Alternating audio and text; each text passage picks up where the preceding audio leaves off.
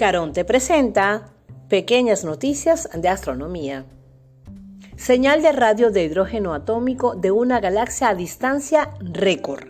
Astrónomos han captado una señal de radio procedente de hidrógeno atómico en una galaxia extremadamente lejana, la mayor hasta ahora en su clase y por amplio margen.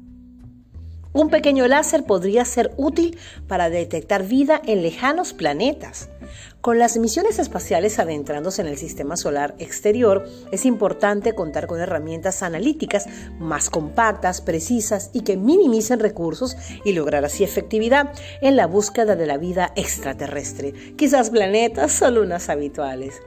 El nuevo mini analizador láser que fue presentado por la Universidad de Maryland en Nature Astronomy es bastante más pequeño y minimiza en uso de recursos que sus predecesores, todo ello sin comprometer la calidad de su capacidad para analizar muestras de material planetario y posible actividad biológica en el sitio, según quienes lo desarrollan. Webb confirmó su primer planeta, un mundo tamaño Tierra, a 41 años luz. Lo observado por el telescopio espacial James Webb de la NASA ESA CSA ha dado por primera vez confirmación de la presencia de un planeta fuera del sistema solar.